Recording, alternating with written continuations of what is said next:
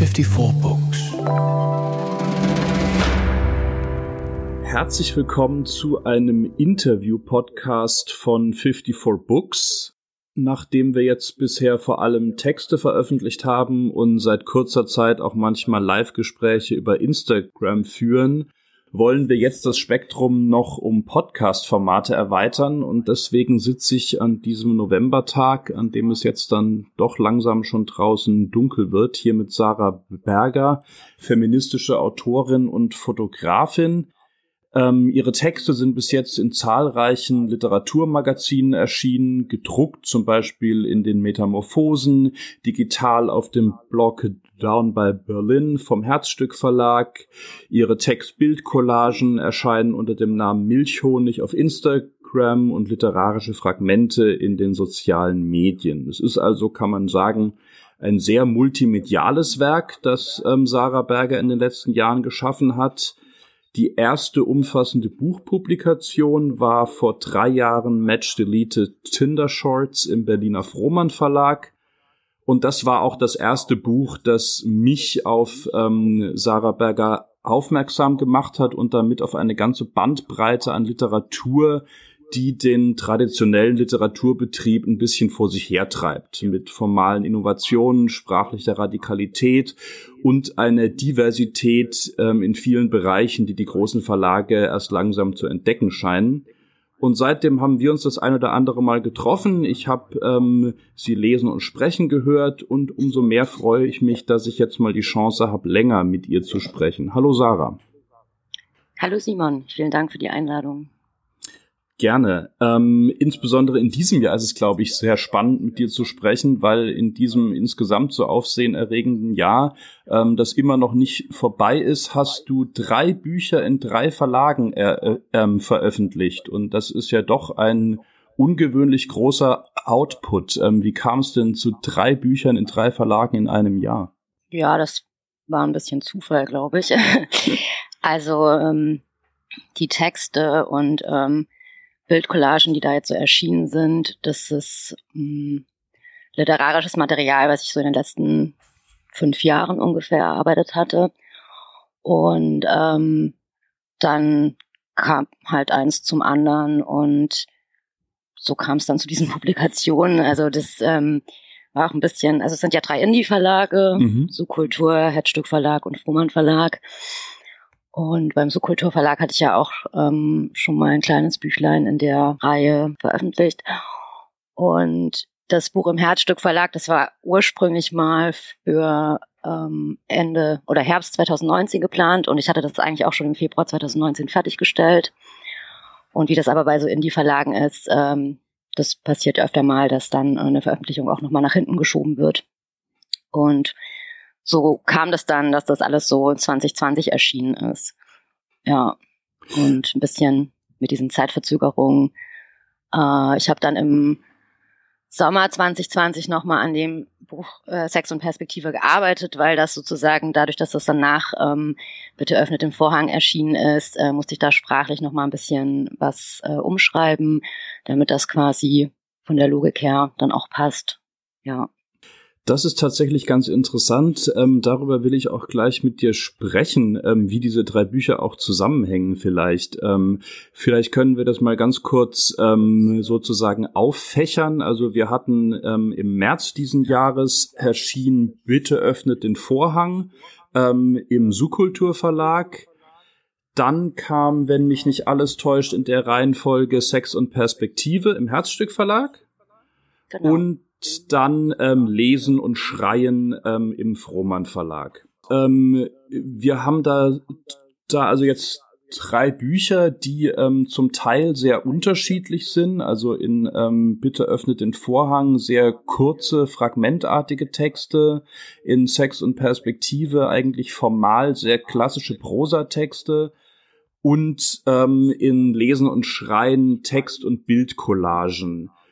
Und wenn man die immer wieder abwechselnd liest, diese Bücher, so wie ich das in den letzten Tagen gemacht habe, dann hat man das Gefühl, sie sprechen miteinander. Sie nehmen irgendwie Motive voneinander auf, man findet ganze Sätze wieder und Stories. Ähm, wie hängen diese drei Bücher für dich zusammen? Also vor allem, glaube ich, äh, in der Tatsache, dass ich die alle aus so einer bestimmten Figur herausgeschrieben habe. Oder die arbeiten, dadurch, dass die in einem ähnlichen Zeitraum entstanden sind, hängen eben sehr stark mit dieser Figur Milchhonig zusammen, die ich in Bitte öffne den Vorhang für mich quasi so ein bisschen verabschiede. Ähm, genau, und dadurch haben die halt auch einen, einen ähnlichen Ton oder verhandeln halt auch ähnliche Thematiken, quasi so eine Erzählperspektive oder eine, ja, doch, Erzählperspektive ist es nicht, es ist eine Figur, aber die Erzählperspektive ist eigentlich in allen Büchern so die Ich-Perspektive. Mhm. Und es passiert eben alles aus dieser Figur heraus, aus der heraus ich einfach die letzten Jahre gearbeitet habe. Mhm. Was ist das für eine Figur, Milchhonig? Ja, das ist eine gute Frage. ähm, ja, ich glaube, das ist so eine Figur, die ähm, an äh, so verschiedenen gesellschaftlichen oder in sich so verschiedene persönliche und gesellschaftliche Struggles verarbeitet, die viel auch mit Emanzipationsbewegungen zu tun haben. Und ähm, ich finde es schwierig, ähm, aus jetzt aus der aus meiner AutorInnenperspektive diese Figur jetzt irgendwie klar zu definieren, mhm. weil ich ja schon auch bewusst im autofiktionalen Bereich ähm, gearbeitet habe. Mhm. Und für mich bedeutet zum Beispiel Autofiktion vor allem auch so eine gewisse Offenheit, ähm, den, also so ein, oder so ein bestimmte Dinge offen zu lassen, um den LeserInnen quasi die Gelegenheit zu geben, sich da auch selbst mit einzubringen oder auch selber ein Narrativ zu bauen zwischen den einzelnen Fragmenten, jetzt zum Beispiel in Bitte öffne den Vorhang oder auch im, zwischen diesen drei Büchern. Ich möchte eigentlich als Autorin jetzt nicht so viel vorgreifen, beziehungsweise ich glaube, alles, was ich anbieten möchte, steht halt in den Texten und ähm, mehr will ich dazu eigentlich auch nicht äh, vorgeben. Das ja. ähm, kann ich sehr gut verstehen, vor allem weil man auch beim Lesen den Eindruck bekommt, dass das auch kein ähm, kein festes Ich ist, also kein ähm, keine feste Identität, die da erzählt, sondern eine sehr fluide ähm, Figur. Das ja. war jedenfalls mein Eindruck. Ich denke, das ist eben auch der Kern von Identität. Also man versucht immer irgendwie Identität als sowas oder man hat so die als was, also eine Feste in sich irgendwie äh, zu etablieren. Daran glaube ich aber nicht. Also ich glaube, dass Identität irgendwas sehr Fluides ist, was sehr davon abhängig ist, wie ich mich selbst gerade wahrnehme, wie andere mich gerade wahrnehmen, wie ich aufgrund der Wahrnehmung von anderen wiederum die Wahrnehmung auf mich selbst sich verändert. Und ich glaube, genau, das ist eben so diese hm. Identitätskrise, die immer wieder auch in meinen Texten verhandelt wird. Das ähm, kann ich auf jeden Fall sehr gut ähm, mit meinem Eindruck von den Büchern verbinden. Ähm, ein bestimmendes Thema in, in allen drei Büchern, mehr in Sex und Perspektive und bitte öffnet den Vorhang, hatte ich das Gefühl, ist ähm, Sexualität und Körperlichkeit. Und zwar ähm, eine Sexualität und eine Körperlichkeit, die sehr explizit ist. Und damit meine ich gar nicht mal zwingend die Wortwahl, sondern auch die Darstellung von Sex und von Körpern ist sehr detailliert und schonungslos und nicht nur den Lesenden gegenüber, sondern auch den Figuren und Körpern in den Texten. Und ähm, du schreibst in ähm, Bitte öffnet den Vorhang an der einen Stelle steht, ähm, über Sexszenen, ihre mangelnde Qualität ist dem Umstand geschuldet, dass Zustände, die außerhalb des Erzählenden selbst stattfinden, nicht erzählbar sind. Also mit Blick auf literarische Sexszenen. Wie ja. verbinden sich für dich ähm, Literatur, Sex und Körper in der Form, wenn Sexszenen eigentlich von vornherein zum Scheitern verurteilt sind? Ja, das ist halt die Frage ich bin mir gar nicht sicher. Es gibt ja auch sehr gute literarische Sexszenen. Die Frage ist halt immer, äh, was will ich eigentlich gerade erzählen? Und ähm, ich, also ad hoc fällt mir gerade gar kein Beispiel ein, aber ich habe so ein bisschen den Eindruck, dass gerade wenn es um, also so richtig guter Sex lässt sich halt irgendwie nicht erzählen, weil ich glaube, richtig guter Sex oder das, was wir so als guten Sex irgendwie verstehen, da findet so eine Form von Ich-Auflösung statt, die, äh, wenn man dann, also immer wieder auch aus der Frage, aus welcher Perspektive erzähle ich jetzt gerade. Äh, wenn ich jetzt zum Beispiel mich in der Ich-Perspektive aufhalte, ab einem gewissen Punkt kann ich das nicht mehr erzählen, ähm, wenn da so eine Ich-Auflösung stattfindet.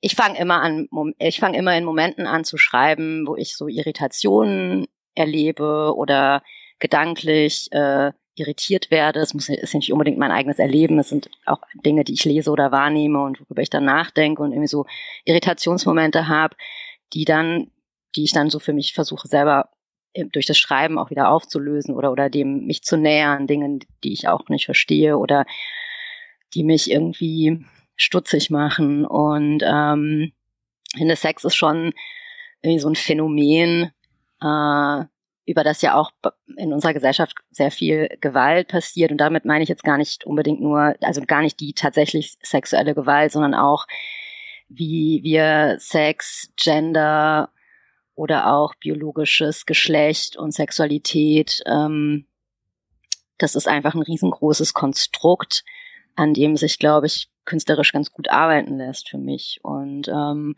Körper spielt da natürlich eine Rolle, weil also Körper sind, also ich, ich, ich finde Körper zum Beispiel super irritierend, weil man ist in so einen Körper geworfen, hat dann irgendwie wenig Einfluss. Also man kann nur bedingt Dinge im Körper irgendwie verändern und gleichzeitig ähm, sagen Körper in unserer Gesellschaft total viel aus. Auch ganz viele Aussagen, die wir selbst über uns gar nicht treffen würden oder, oder wo man sich dann vielleicht, je nachdem, wie, ähm, wie, wie stimmig das Selbstbild und das, das das, das, was der Körper nach außen transportiert ist oder wie unstimmig, man sich dann halt doch ganz schön abarbeiten kann. Und ähm, das ist irgendwie so eine Form von äh, Gewalt, also dieses in den Körper geworfen sein, ähm, die ich total, also die zum Teil auch total grausam sein kann, also das Gefühl irgendwie da so machtlos zu sein. Und ich denke, da sind einfach so Schnittstellen, die für mich in, also an mir selber wahrnehme oder im Gespräch mit anderen oder auch in meiner Wahrnehmung von der Welt, ich sehr viel Reibung sehe und Reibung ist für mich eben immer äh, künstlerisch, also da entsteht für mich künstlerisch, künstlerisches Feuer.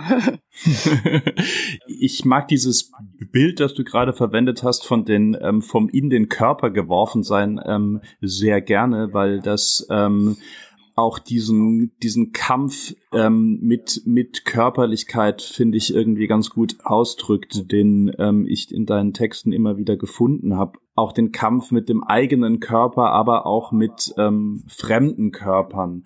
Ich fand ähm, sehr spannend, was Berit Glanz im Nachwort zu Bitte öffnet den Vorhang geschrieben hat. Ähm, sie hat nämlich geschrieben, dass der ähm, Körper die letzte Bastion der Authentizität sei und dass ähm, sich in den Texten in, in deinem Buch ähm, gegen die Zurichtung des eigenen Körpers als Werbungsvehikel richten würden. Und ich fand sehr interessant, dass ähm, Berit Glanz die ähm, die Bezeichnung Zurichtung verwendet hat, weil ich den Eindruck hatte, auf eine ganz andere Weise richtest du Körper in deinen Texten auch zu. Also ähm, mit Körpern wird nicht sehr ähm, schonend umgegangen in deinen Texten. Ähm, wie würdest du dieses Verhältnis sehen? Ist das eine Art Negativ zu unserer ähm, öffentlichen, ähm, zu unserem öffentlichen Umgang mit Körpern in, im, im Internet, in der Werbung oder ähm, wie siehst du das?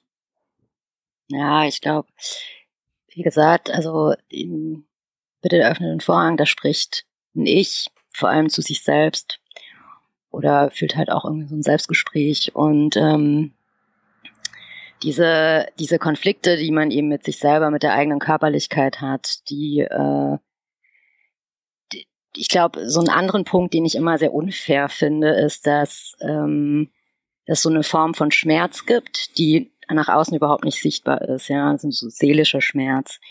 Äh, das kann Depression sein oder Traumata sein oder was auch immer. Es erzeugt aber irgendwie so einen Schmerz, der auch für die, für dich selbst nicht sichtbar ist, weil er sich nicht in Form von einer Wunde oder einem Knochenbruch oder so zu erkennen gibt. aber trotzdem so im Körper tobt. Und auch da wieder ist der Körper so eine ganz seltsame Grenze, weil es irgendwie nicht so richtig vermittelbar ist. Also außer vielleicht man weint, aber dann verstehen die anderen auch nicht, okay, warum weinst du jetzt? Oder also es gibt mhm. nicht so viel. Ich versuche halt immer wieder, ich beschäftige mich immer wieder damit ähm, und da auch wieder diese Form von Reibung, also diese, ich finde das so unfair oder so grausam. Und dann tobt es halt irgendwie auch in mir und das drückt sich dann irgendwie plötzlich in, also ja, Kunst ist natürlich schon so eine Form von Ausdruck dafür oder in Kunst lässt sich das halt dann irgendwie plötzlich wieder, also auch greifbar machen, auch so, dass es vielleicht auch die Person, die das lesen, dann vielleicht auch irgendwie im besten Fall nachempfinden oder, oder mitempfinden oder sich mit irgendwas aus ihrem eigenen Innenleben irgendwie abgleichen können. Äh, so ist zumindest auch mein Zugang, äh, wenn ich selber Literatur lese. Ich meine, klar, wir leben jetzt so in einer Welt, in der irgendwie, es ist immer so dieser, oder ich dieser Spruch, ja, so je mehr Selfies, umso depressiver ist die Person oder so. Also je mehr sie sozusagen nach außen irgendwie so happy life auf Instagram performt, umso schlimmer sieht es im Inneren aus. Ich glaube, da ist schon ein bisschen Wahrheit dran. Wenn wir dann jetzt ähm, zu den Fotos übergehen würden, weil du ja auch sehr viel fotografierst und diese Fotos ja auch zum Teil ähm, dann auch in Bitte öffnet den Vorhang ähm, zu finden sind, aber auch auf deinem Instagram-Account und auf deiner Homepage auch nochmal ähm, noch viel mehr. Und ähm, da fällt mir auf, dass auch da ähm, Körper im Zentrum stehen, insbesondere nackte Körper ähm, sehr deutlich. Und da habe ich dann eher das Gefühl, dass diese Körper ähm, sehr zerbrechlich sind, aber auch mit einer gewissen Zuneigung behandelt sind dann auf den Fotos, die ich in deinen Texten dann eher weniger gefunden habe. Ähm, würdest du sagen, da unterscheidet sich dein Umgang, also in den, in dem einen Medium Zurichtung, in dem anderen eher eine gewisse Zärtlichkeit gegenüber den Körpern? ist auch immer ein bisschen die Frage, was ich da jetzt gerade fotografiere. Also ich mache eben viel so Nude-Shootings mit Personen, die zum meistens zum ersten Mal so ein Shooting machen.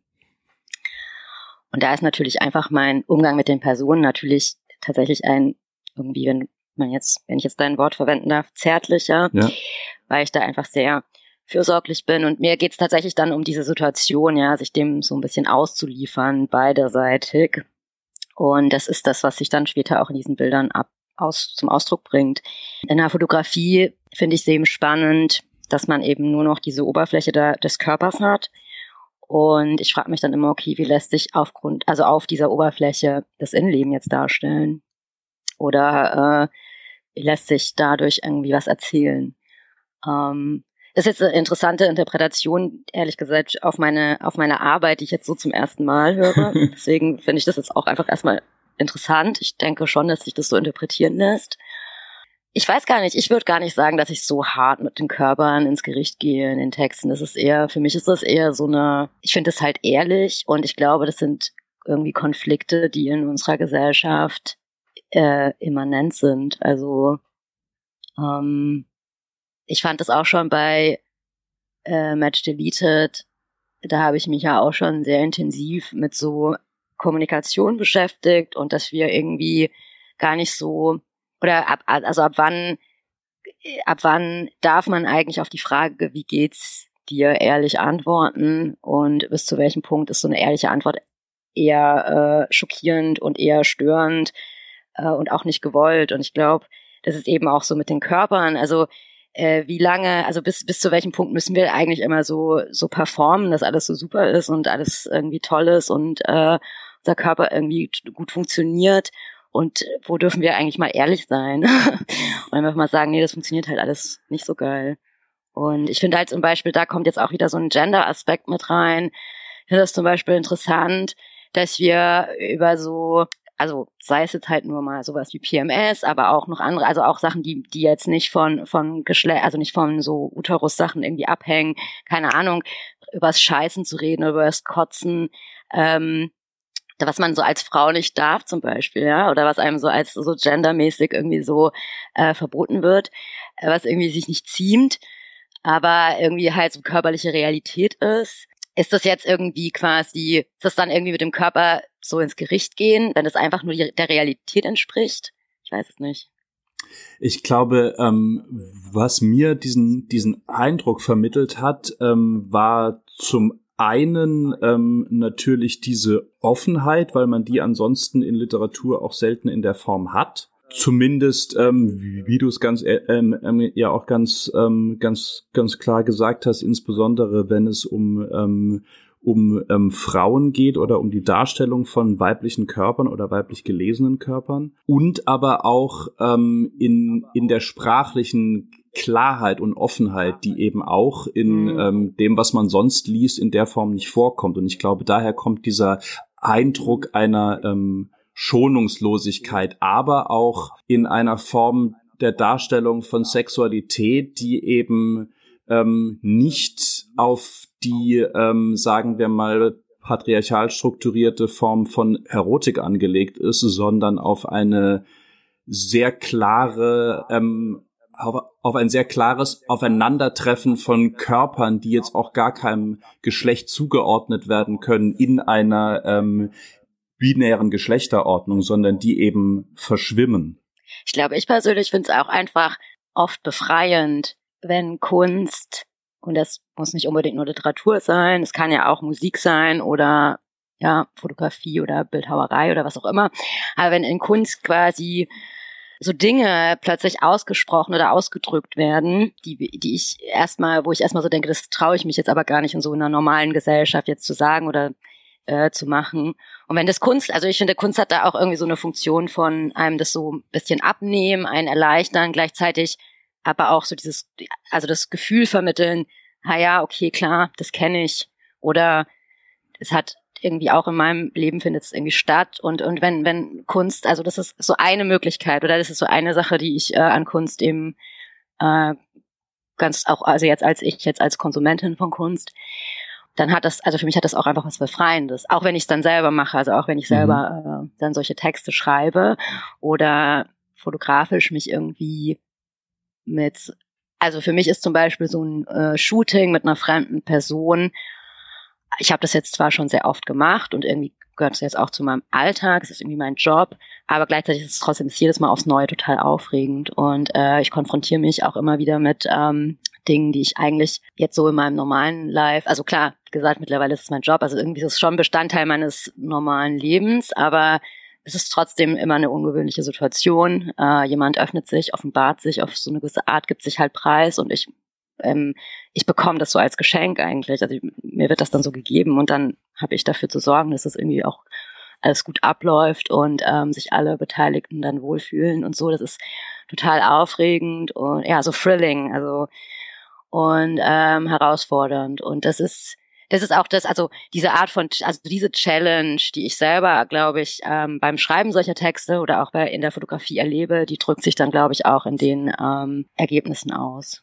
Das kann man ähm, auf jeden Fall, finde ich, insbesondere an deinen ähm, Fotos sehen, weil da ähm, ich hatte immer das Gefühl, dass diese ähm, Personen, die da zu sehen sind, irgendwie in Umfeld hineinge gestellt sind, ähm, was auch damit zu tun hat, dass du ähm, sehr häufig, hatte ich den Eindruck, mit, ähm, mit Blitz fotografierst, gerade wenn es eben dann ähm, eher in einem ja. dunklen Umfeld ist und dadurch stechen diese die Personen aus dem Umfeld so sehr raus und wirken dadurch ja. sehr verletzlich, aber gleichzeitig eben auch irgendwie behütet und das und diese Spannung hat mir sehr gut gefallen. Ja. Ja, ich arbeite immer mit Camera Flash, also mit einem externen Blitz, der aber auf der Kamera montiert ist, eigentlich ausschließlich. Mhm. Also, würde ich sagen, 95 Prozent der Fälle. Außer ich mache jetzt so Studiofotografie, aber das mache ich jetzt nicht so oft. Ja, und ich arbeite auch eigentlich immer in der Wohnung der Personen, die ich fotografiere. Es sei denn, es geht gar nicht, dann suche ich halt irgendwie, dann greife ich auf die Wohnung meiner Freundinnen zurück. Und im Worst Case auf meine eigene. Äh, allerdings arbeite ich nicht mehr so gerne in meiner eigenen Wohnung, weil ich einfach hier schon viel gearbeitet habe und für mich ist das alles so ein bisschen äh, ausgereizt.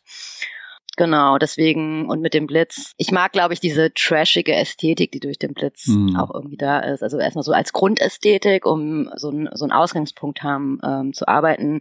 Natürlich soll das am Ende auch irgendwie seriell funktionieren. Ich arbeite auch so, dass ich, ich, ich produziere recht viele Bilder pro Shooting, also bestimmt, also so ein Shooting geht ungefähr so eine bis maximal zwei Stunden. Das ist aber dann schon wirklich äh, lang. Und in der Zeit mache ich da meistens so 200 Bilder. Mhm 200 bis 300 Fotos, aber letztlich ähm, nutze ich eigentlich auch nur so ein, zwei der Person, die da gemodelt hat, gebe ich dann meistens so pff, zwischen fünf bis zehn, weil ich persönlich, ja, ich möchte dieses eine Foto, wo man genau das dann sieht. Und das, das ist meistens am irgendwo in der Mitte und äh, ich brauche aber so ein bisschen so dieses Umfeld, dieses Klima, dass es dann ständig Klick macht, dass der Blitz da irgendwie leuchtet und dass man sich so ein bisschen an die Situation gewöhnt. Und dadurch, äh, aber es soll irgendwie halt am Ende auch als, als Serie irgendwie funktionieren. Das heißt, äh, auch da ist irgendwie der Blitz dann ganz dankbares Instrument, um das ähm, so eine einheitliche Ästhetik halt auch zu produzieren. Und gleichzeitig mag ich aber auch eben, dass der, genau das, das was du auch gerade gesagt hast, das trifft irgendwie ganz gut. Das ist der Blitz, das eben so die Person so ein bisschen rausheben dadurch, dass ja auch immer so ein harter Schatten dann entsteht. Mhm. Und irgendwie auch so alles zeigt. Also klar, ein Blitz ist halt auch grau, auch wiederum irgendwie grausam. Ne? Er wird, zeigt wirklich so jeden Fleck an dem Körper. Ich bearbeite die ja. Bilder auch nicht viel. Also ähm, ich habe so einen Look, den ich immer drüber lege, auch eher jetzt aus der Gedank aus dem Gedanken heraus der, des, des seriellen Funktionierens. Aber viel mache ich da jetzt nicht dran. Und ähm, das ist dann vor allem durch den Blitz gegeben, dass das dann auch so so aussieht. Und es ist schon gewollt und finde ich funktioniert auch ganz gut. Also ich habe mich bis jetzt noch nicht langweilig gesehen daran. Nein, also das sind auf jeden Fall ähm, sehr spannende Bilder, eben weil man, also ich habe die mir in den letzten Tagen immer wieder angeguckt, ähm, weil man immer wieder noch irgendwas dran findet, eben weil ähm, es so herausgehoben wird. Also man ähm, findet da, da sehr viele ähm, kleinere Details auch an den Körpern, an den Personen im Gesicht, ähm, überhaupt am ganzen Körper. Und ähm, ich fand es aber gerade sehr spannend, dass du ja gesagt hast, ähm, du machst eigentlich beim Fotografieren mit den Körpern haargenau das, was du auch, auch beim Schreiben machst, ähm, und zwar sie hervorholen. Und zwar ähm, sehr ähm, ehrlich und ähm, schonungslos. Ähm, das ist ja quasi der gleiche Vorgang. Ja. Ja, also aber beim Fotografieren hat das auch noch so, oder vielleicht gilt das auch fürs Schreiben. Also ich finde eh, dass wir so einen ganz komischen Umgang mit Körperlichkeit haben, vor allem wenn sie dann nackt ist. Also dieses, äh, diese Scham, die wir da jetzt über Jahrhunderte mit uns mitschleppen, die finde ich schon auch, nicht, dass ich die nicht auch empfinde, das ist es ja nicht, also es kostet echt viel Energie, sich da so rauszuarbeiten. Ähm, ist halt für mich schon so ein Faszinosum, ne? Also warum wir, also alle, wir sind alle nackt und schämen uns irgendwie davor. Ähm, ich will, ich, also ich, ich möchte jetzt nicht in der Welt leben, in der wir alle nackt auf der Straße rumlaufen. Das muss nicht unbedingt sein. Ich finde auch Mode total spannend und auch auch schön. Also ich finde es auch schön, dass die Menschen sich alles so einfallen lassen, ähm, wie man sich kleidet und was man dann so über sich erzählt. Aber gleichzeitig dieser äh, doch dann zum Teil auch sehr rigide Umgang mit Nacktheit. Ich meine, ich weiß gar nicht jetzt genau, wo du dir die Bilder angeschaut hast, weil ich meine, auf Instagram zum Beispiel sind ja auch nur die, nur die Bilder, wo man jetzt keine Genitalien sehen kann oder wenn, dann sind die halt geschwärzt. Also es sind ja auch dann keine richtigen Originalbilder, aber ich finde eben auch dieses, diese, also diese, diese rohe Darstellung von Nacktheit, die, die interessiert mich halt auch. Also einfach so Körper, wenn ich jetzt sage, so zu zeigen, wie sie sind, ist das auch wiederum falsch, weil klar, ich, ich bin da mit einer Kamera, ich halte da einen Blitz drauf, das, das, das, ich, ich, ich entscheide, wie ich diesen Körper präsentiere. Also irgendwo ist es natürlich ähm, eine Perspektive auf Körper. Also es, wenn die Körper so wie sie sind, die sehen wir ja quasi eigentlich nur, wenn wir privat äh, oder keine Ahnung, vielleicht mal auf dem FKK-Strand oder so oder in der Sauna. Aber äh, natürlich sind auch da wiederum irgendwie so künstlerische Entscheidungen finden halt statt. Ich wähle ja am Ende auch ein Bild aus, was ich dann allen zeige, so, ne? Und aber trotzdem hat es halt irgendwie so eine, ähm, so diese, dieser rohe Blick da drauf, den finde ich eben schon auch wichtig und ich frage mich eben auch, wieso. Und dann habe ich halt noch so eine andere Entscheidung für mich getroffen vor einem Jahr, dass ich, ich habe angefangen, erstmal nur Männer zu fotografieren, also Cis-Männer, auch ganz bewusst weil ich auch irgendwie so ein bisschen dachte, es ist so interessant, dass wir Ich habe zum Beispiel auf dem Flohmarkt ein Buch gefunden, ähm, ähm, ähm Aktfotografie in der DDR. Mhm. Äh, und das Buch ist irgendwie aus den 90ern oder 2000, also so kurz vor 2000 ungefähr. Und dann hat das eine ganz tolle Bandbreite von, glaube ich, so 50, 60 FotografInnen, wobei das Innen jetzt, äh, glaube ich, sich auf, ich glaube, es eine oder zwei Fotografinnen tatsächlich, also rein jetzt vom Namen her. Und der Rest sind halt irgendwie dann schon vom Namen her eher männliche Fotografen. Und es ist exaktement ein einziger nackter Mann da drin in dem Buch. Mhm. das ist echt schräg. Also es sind einfach nur Frauen und äh, das ist schon auch irgendwie so ein, diese, diese, dieser Zugriff auf den weiblichen Körper durch männliche Künstler ist natürlich, da kommen wir irgendwie nicht so drum rum. Der hat einfach in der Vergangenheit stattgefunden. Und ich habe dann auch gedacht, okay, ich drehe jetzt erstmal für mich selbst den Spieß um. Und äh, mache das jetzt und fotografiere jetzt erstmal nur Männer und äh, finde eben genau diese, diese Situation eben auch interessant. Das war aber, also das habe ich so, glaube ich, bis Mitte 2019 so gemacht und dann habe ich natürlich auch angefangen, äh, dann war mir es auch so ein bisschen egal vom Geschlecht her. Ich einfach grundsätzlich gerne ähm, nackte Menschen fotografiere und ich fotografiere auch Paare beim Sex.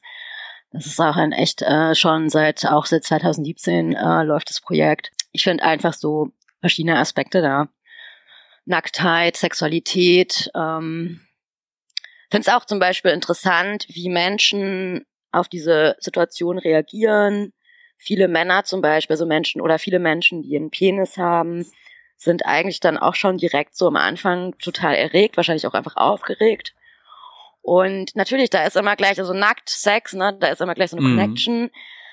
Für mich ist da nicht unbedingt immer eine, ne, aber ähm, viele, die dann bei mir vor der Kamera stehen, die haben dazu schon auch irgendwo so eine mh, hm, erotisierenden, erleben da auch so einen erotischen Moment und das finde ich persönlich jetzt einfach spannend, was so diese Arbeit angeht. Wie das dann im Endergebnis, für welche Bilder ich mich dann entscheide, das hat dann auch was damit zu tun. Wie gesagt, die soll für mich alles irgendwie dann auch als Serie funktionieren mhm. oder als Serien.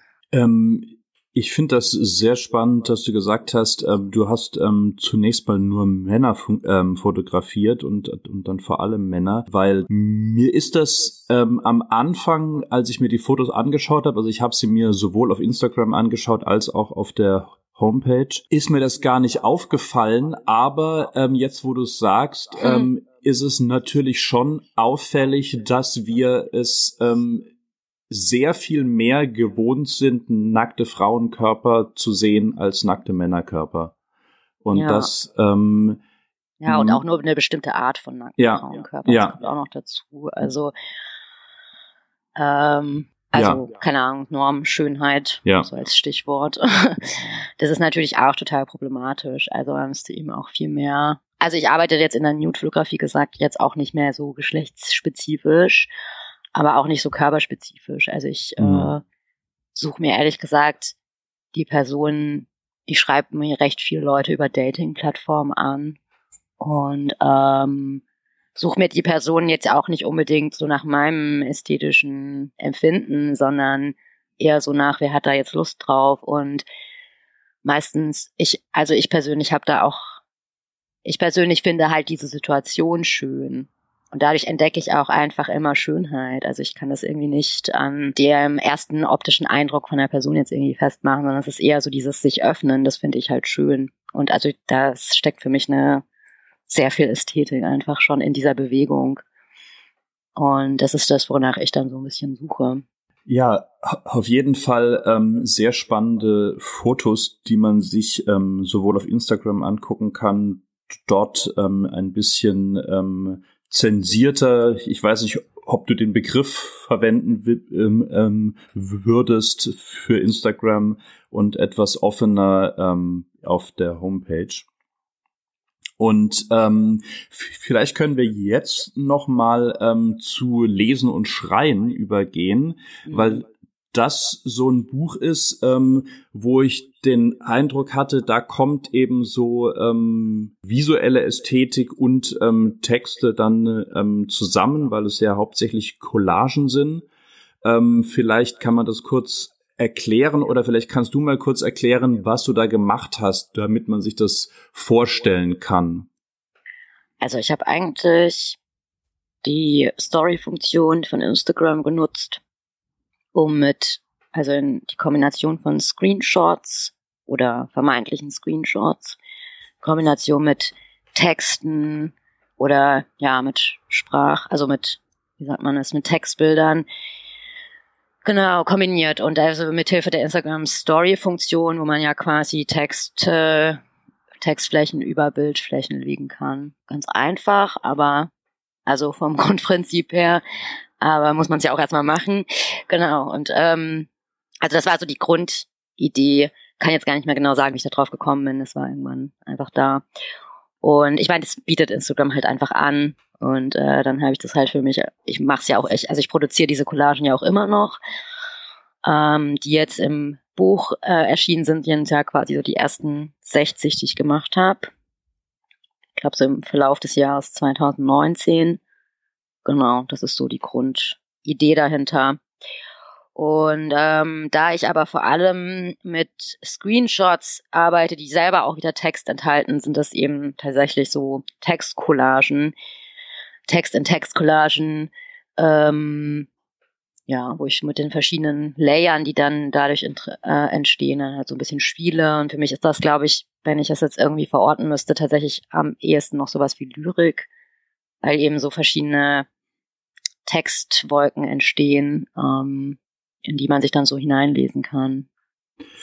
Das ähm, ist finde ich, ein sehr schönes Bild von Textwolken, weil man zum Teil auch gar nicht genau ähm, weiß, wo jetzt irgendwas anfängt und wo was aufhört. Ähm, manchmal scheinen einzelne Wörter zwischen dem darüber gelegten Text hindurch, manchmal verbinden die sich miteinander und ähm, man hat irgendwie so den Eindruck, zumindest ging es mir so beim ähm, Betrachten und Lesen von diesen Collagen, dass da im Hintergrund eine Kommunikation abläuft und die wird aber eigentlich überlagert von dem Text ähm, darüber. Und zwar nicht nur im tatsächlich im ähm, bildlichen Sinne, so wie man das da vor sich sieht, sondern tatsächlich auch im, im ähm, semantischen Sinne sozusagen, weil der Text ist, ähm, der darüber liegt, ist sehr kräftig, in sehr ähm, knalligen Farben zum Teil auch. Und man muss sozusagen dahinter gucken, irgendwie, um die Kommunikation, die dahinter stattfindet, noch zu sehen. Wie, wie verbinden sich für dich diese beiden Textebenen? Naja, sehr persönlich gesagt jetzt. Also ich habe aber so ein Rauschen im Kopf und das ist eigentlich genau das, was auch auf diesen Bildern stattfindet. Das ist einfach, also ich meine jetzt, wenn ich jetzt mal rein aus der Produktion gesagt, ich habe da so einen Screenshot, den ich aus irgendeinem bestimmten Grund spannend finde und dann gibt's in meinem Kopf irgendeine so Connection mit irgendeinem anderen Text, den ich selber geschrieben habe, den ich irgendwo gelesen habe, wo es irgendwie inhaltlich irgendwas miteinander harmonisiert oder ein anderer Gedanke, also irgendwas, ein, ein übergeordneter Gedanke dazu oder so. Also keine Ahnung, das sind ja meistens irgendwelche Screenshots von so Dating-Plattformen zum Beispiel. Und da finden für mich auch heute noch total absurde Kommunikationssituationen statt. Ähm, und oder oftmals sind es dann auch so Sachen, ah, wo so seltsame Formen von Sexismus stattfinden oder so. Also das ist ähm, also das passiert mir zumindest häufig. Also ich habe zum Beispiel auch jetzt zum Glück nicht mehr so oft, aber ich hatte oft ähm, vor ein paar Jahren war das irgendwie noch echt häufig der Fall, dann wenn so Feministin im Profil steht und dann fühlen sich irgendwie viele Menschen direkt herausgefordert, so komische Sachen zu schreiben, die mich dann wiederum zum Denken anregen. Und so entstehen für mich diese Arten von Bilder. Also ich ähm, bin da irgendwie in so einem Screenshot äh, habe da so ein Gespräch oder äh, ich erinnere mich ja an irgendwie sowas und dann äh, reproduziere ich das und verbinde das eben so mit den, weiß nicht, ich müsste jetzt nochmal selber ins Buch gucken, um da jetzt ein konkreteres Beispiel irgendwie sagen zu können. Ähm, für mich ist das ja oft so, alles, was ich geschrieben und gemacht habe, das existiert in meinem Kopf nicht mehr. Ich muss das immer selber nachlesen. ähm, ich glaube, es gibt irgendwie eine Collage zum Beispiel, da ähm, habe ich diesen Song genommen von äh, Bronski Beat, Tell Me Why. mhm. den Text drüber gelegt. Es ist auch ähm. immer, ich finde das schwierig, das immer so rückblickend dann nochmal zu erklären, wie das so zustande kam. Weil das ist so die Idee dahinter, also verschiedene, ja. ja. Ja. Nee, aber das, also das erschließt sich mir eigentlich ähm, sehr schnell, weil ähm, für mich das dann dann eigentlich noch mal eine extra Stimme ist, die darüber gelegt wird und damit irgendwie ähm, noch mal etwas in diese Kommunikation eingreift und ich fand dieses Bild, was du gerade verwendet hast, von dem Rauschen eigentlich ganz ähm, passend auch für das Gefühl, das ich habe, wenn ich mir diese Collagen angucke, weil da liegt so ein ein ein verbales ähm, Grundrauschen oben über dieser Kommunikation und deswegen ähm, das ist eigentlich für mich ein ganz schlüssiges Bild. Ja. Und ein bisschen fand ich es eben auch spannend, so mit der Neugier zu spielen, die man als Leserin dann vielleicht auch entwickelt, wenn man so das Gefühl hat, oh, das sind irgendwie Screenshots, ich will irgendwie wissen, was die Leute da gesagt haben, was da geschrieben wurde, aber dann es liegt dieser andere Text drüber und ähm, oft geht's mir auch mehr darum, so ein Gefühl, also ja, eigentlich möchte ich ja, das, das soll ja bewegen irgendwie, also es soll irgendwie sowas mhm. auslösen in einem. Und was ich aber spannend fand, also ich hatte diese Sachen auf Instagram, klar, ganz klar mit den Mitteln von Instagram äh, produziert. Ich habe jetzt vor einem Monat das erste Mal solche Collagen in Instagram gemacht und ich habe für so eine Inst also für so eine äh, nicht in Instagram in InDesign mhm. und ich habe ähm, schon manchmal saß ich so eine halbe Stunde oder so am Handy bis dann so eine Collage wirklich fertig war dann ist Instagram auch manchmal ne dann klickt man irgendwie einmal falsch dann ist der ja. Text wieder nicht richtig ne und dann immer ich habe also der Text ist wirklich präzise an die Stelle ge geschoben, wo der jetzt ja, ist, Millimeter ja, für Millimeter mit den Fingern.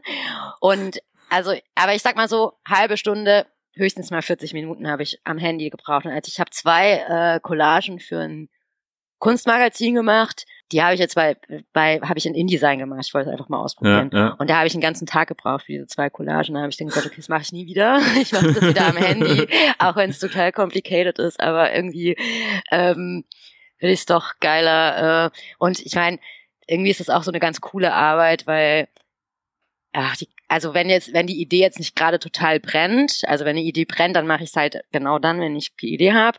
Aber ich meine, es ist auch so, ich das in der U-Bahn, ich klicke so ein bisschen durch meine ähm, Screenshots und dann denke ich, ah ja, das ist doch geil und dann fällt mir irgendwas ein und dann hat man so eine U-Bahn-Fahrt von einer halben Stunde, hat sich dann für mhm, mich ähm, ja. also mit einem schönen Produkt, einem schönen, genau, aber was ich äh, interessant fand, ich habe diese Collagen am Handy gemacht und für Instagram äh, gemacht und dann kam eben Christiane Frohmann auf mich zu und meinte, da können wir ein Buch draus machen. Da war ich so ein bisschen skeptisch. Und dann dachte ich, ja gut, ich habe äh, Vertrauen zu Christiane, wenn sie da ein Potenzial sieht für ein Buch, dann äh, mache ich das gerne mit ihr. Und war eigentlich bis zum Schluss, dachte ich, habe ich, konnte ich mir nicht vorstellen, dass das irgendwie gut ist, weil ich irgendwie dachte, das sind einfach sehr digitale Arbeiten, die funktionieren nur im Digitalen. Und dann habe ich aber festgestellt, dass ich das Buch das erste Mal in der Hand hatte, dachte ich, geil, das ähm, funktioniert total gut postdigital, weil auch wenn natürlich diese Collagen irgendwie auch von dieser Schnelllebigkeit von Instagram wiederum leben, bekommen die doch in dem Buch irgendwie, also diese, diese Möglichkeit, sich wirklich mit dieser Sache, mit diesen Collagen und mit diesen Texten auseinanderzusetzen, die auch irgendwie plötzlich umdrehen zu können, da irgendwie sich wirklich in diese Texte zu vertiefen, das fand ich schon, ähm, ha, habe ich auch gemerkt, krass, also das, äh, ähm, hm, also deswegen meine ich so postdigital, also mhm. die Arbeiten selber bekommen noch mal eine neue Ebene. Also sie, also sie sind für mich noch mal anders äh, in dem Buch, als sie dann äh, auf Instagram sind und das fand ich schon ganz cool, noch mal so als Erfahrung. Wobei ich ja trotzdem immer so ein bisschen buchkritisch bin. Ja. Nee, aber ähm, ich, ich finde, sie funktionieren tatsächlich in diesem Buch auch sehr, sehr gut, weil man sie doch noch mal in einer anderen Form auch hintereinander hat, als wenn man sie auf dem Handy ähm, weiterklickt, ähm, wie es sie ja auch immer noch ähm, auf deinem Instagram-Account gibt. Aber ich fand ähm, das alles sehr, sehr spannend, gerade auch im, in, ähm, in, in Bezug auf den Titel von dem Buch Lesen und Schreien, weil wir ja doch irgendwie so ähm, in der Kommunikation in Online-Medien irgendwie mal gelernt haben, große Schrift ähm, und große Buchstaben stehen irgendwie für lautes Sprechen. Mhm. Und jetzt sind ähm, die Texte, die über diesen Screenshots liegen, sind sehr groß und sehr laut irgendwie. Und ähm, im Hintergrund spielt sich aber noch was ab. Und deswegen mhm. fand ich so diesen Titel auch ähm, ganz passend auf das, was ich da vor mir habe. Ja, cool. Nein, aber ähm, das war alles sehr, sehr interessant ähm, und ich würde jetzt gerne noch ähm, zum Schluss noch auf eine Frage kommen, wo ich sehr gelacht habe, als ich das gelesen habe, und zwar ähm, im Vorwort zu lesen und schreien, das von Clemens Setz ist. Ähm, da schreibt er im allerersten Satz, ich kenne Menschen, die haben Angst vor ihr. Also mit Blick auf dich. Ja. Und ähm, ich würde jetzt von mir selber behaupten, ich habe keine Angst vor dir und ähm, ich kenne auch niemanden, der oder niemanden, vor dem ich wüsste, dass er Angst vor dir hat. Ähm, ich kann mir aber vorstellen, was damit gemeint ist. Hast du eine Idee, warum jemand Angst vor dir haben könnte? Ähm, ich glaube, das habe ich, ich glaube, das bezieht sich, glaube ich, auch auf einen Text, den ich mal geschrieben habe, äh, wo es ein bisschen darum ging, dass ähm, die Menschen Angst haben, äh, sich mit mir zu daten, weil das alles äh, postwendend in irgendeiner Form äh, in irgendeinem künstlerischen Medium landet, sei es jetzt in der Fotografie oder im Text. Ich glaube, ich habe das, so habe ich dieses Vorwort interpretiert von Clemens. Ja, wie hast du es dann interpretiert? Ja, es ist sehr spannend, weil ähm, ich hatte das ganz anders interpretiert, wo, wobei ich diese Interpretation auch gut nachvollziehen kann.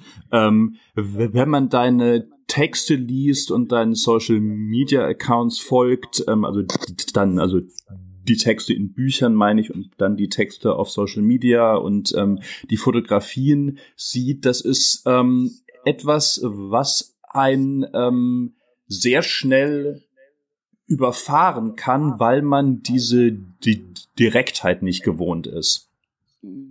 Und ich glaube, dass daraus ähm, eine Form von Respekt entsteht ähm, gegenüber dieser Person, die hinter diesem ganzen Text zu stehen scheint, die man auch als Angst interpretieren kann. Und das mhm. ähm, war auf, also das, das war meine Idee die ich dazu ein bisschen hatte, aber ich fand das sehr spannend, dass dieses Vorwort mit diesem Satz beginnt, weil ich da sofort eine Idee zu hatte irgendwie.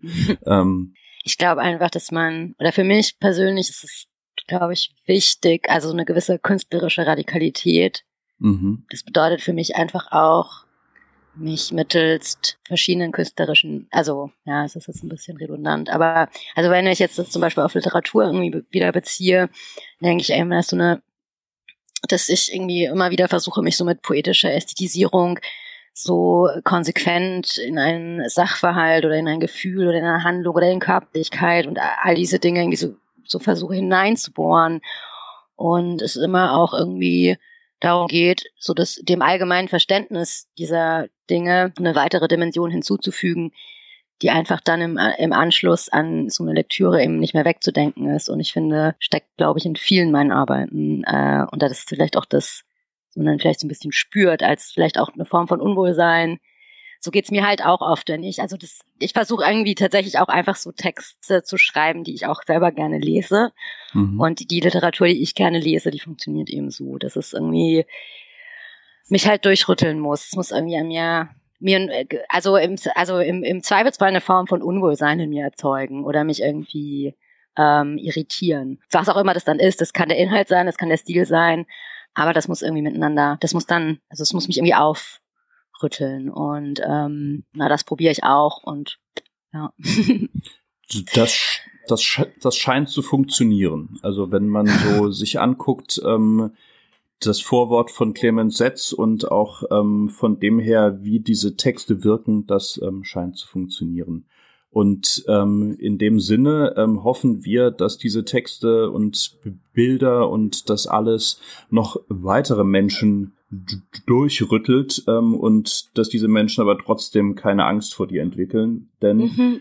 wie wir gesehen haben, ähm, man kann sich hervorragend mit dir unterhalten. Und ähm, ich ähm, habe mich sehr gefreut, hier diese Dreiviertelstunde knapp mit dir zu sprechen. Und ähm, ich bedanke mich und ähm, wünsche dir noch einen schönen Abend und Tag und ähm, wir werden uns wieder hören. Vielen Dank, Simon. Es hat mir sehr viel Spaß gemacht. War ein tolles Gespräch. Ja. Ich wünsche dir auch noch einen schönen Abend. Ciao. Tschüss.